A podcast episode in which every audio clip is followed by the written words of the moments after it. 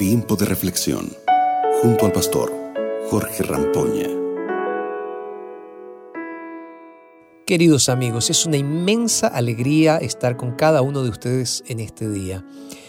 Espero que el Señor pueda derramar bendiciones sobre ustedes hasta que sobreabunden. Amén. Amén.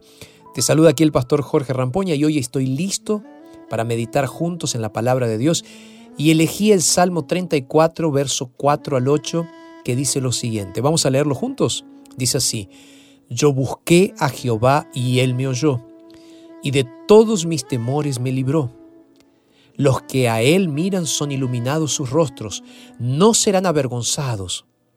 Este pobre clamó y Jehová lo escuchó y lo libró de todas sus angustias.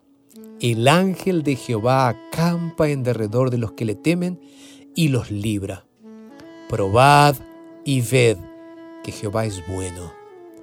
Bienaventurado el hombre que se refugia en él. Mis amigos, el Salmo 34 es una composición que mezcla gratitud personal y acción de gracias. Una acción de gracias colectiva, no solo personal.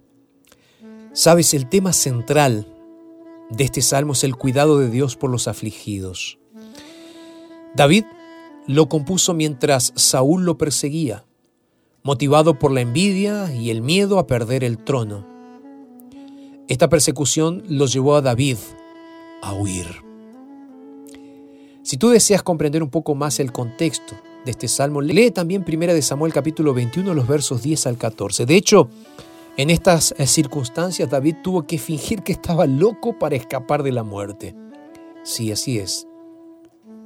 Ahora, otra cuestión muy interesante del texto que, leímos es la cantidad de veces que aparece la palabra libre. Principalmente si combinamos estos versículos con el contexto en el cual se encuentra en el libro de 1 Samuel. Porque, después de todo, David fue perseguido hasta el punto de tener que escapar. Entonces, ¿de qué fue liberado? Si examinamos con cuidado el texto, veremos que incluso frente a una muerte inminente, David se sintió liberado de sus miedos, de las tinieblas, de la vergüenza, de las tribulaciones. Y esto sucedió porque en lugar de estar dominado por todos estos sentimientos y emociones, David optó por buscar al Señor, contemplarlo es decir, simplemente prestarle atención y clamar por ayuda. Simple. ¿Sabes cuál fue la respuesta? Él fue acogido por Dios, liberado y protegido, incluso cuando no fue liberado de las circunstancias del peligro en sí. ¿Tiene sentido para ti este salmo? ¿En algún momento también te has sentido mal hasta el punto de querer fingir estar loco para escapar de alguna circunstancia conflictiva? Bueno, puede ser que no estés libre de estas circunstancias, pero tú puedes vivir libre de tus miedos y de las aflicciones. Espero que tu actitud hoy sea la misma de David. Busca al Señor, ponle atención, clama por ayuda y confía en su bondad. Vamos a orar.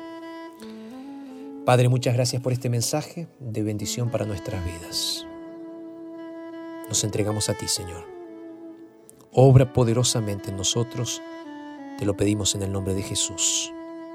Amén, Señor. Amén. Te mando un abrazo grande, que Dios te bendiga.